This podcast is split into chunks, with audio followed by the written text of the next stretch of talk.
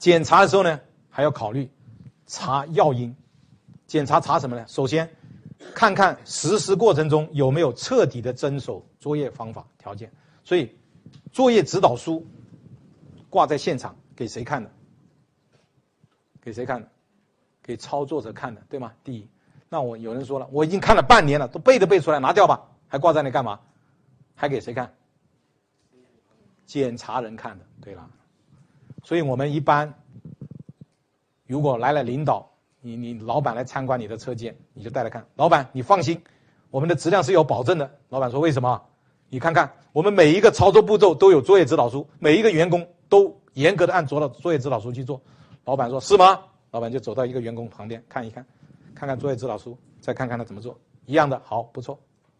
如果有客户来了，我们说客户买我们的产品吧，放心，有质量保证的。客户说为什么？我们都有作业指导书，都按作业指导书做。客户也去看，看一下，哎，作业指导书写一样，对了。所以作业指导书是起这个作用的。但是有的作业指导书，他根本就写的看不清楚，看不明白。那这个时候作业指导书就麻烦了。所以作业指导书一定要每个人都看得懂，而且做作业指导书的字要什么？要大还是要小啊？要大，要好看，最好用什么？图片的方式。另外呢？就是要巡视现场，巡视现场，我们在后面会详细的介绍。还有就是要有一些表格来查验，有些表要因的衡量要不同，比方说这个原因由班长来决定，下个原因由组长来决定，再下个原因要科长、经理来决定。要用数据来比较。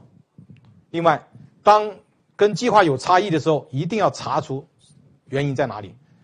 查出源头在哪里，然后用一些统计的方法啊，比方说 QC 手法了等等，用这些来分析它一些原因，检查到的原因。好，最后如何处置？处置有两个：发现问题了，先做应急措施，马上解决问题。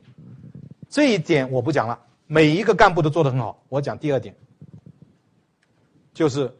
再防发生这一点，很多人不做了，就没做了，就是只把它解决了，就不不不让不让担心它再次发生，一定要让它不再次发生。那么这个时候，我们就要可能又要做一个小 PDCA 循环了，又要分析原因，做计划，做实施，解决。啊，每发生一个问题，我们都要找出它的原因，让它下一次不再发生。这个时候才有价值，否则这个检查，这个改进就没有。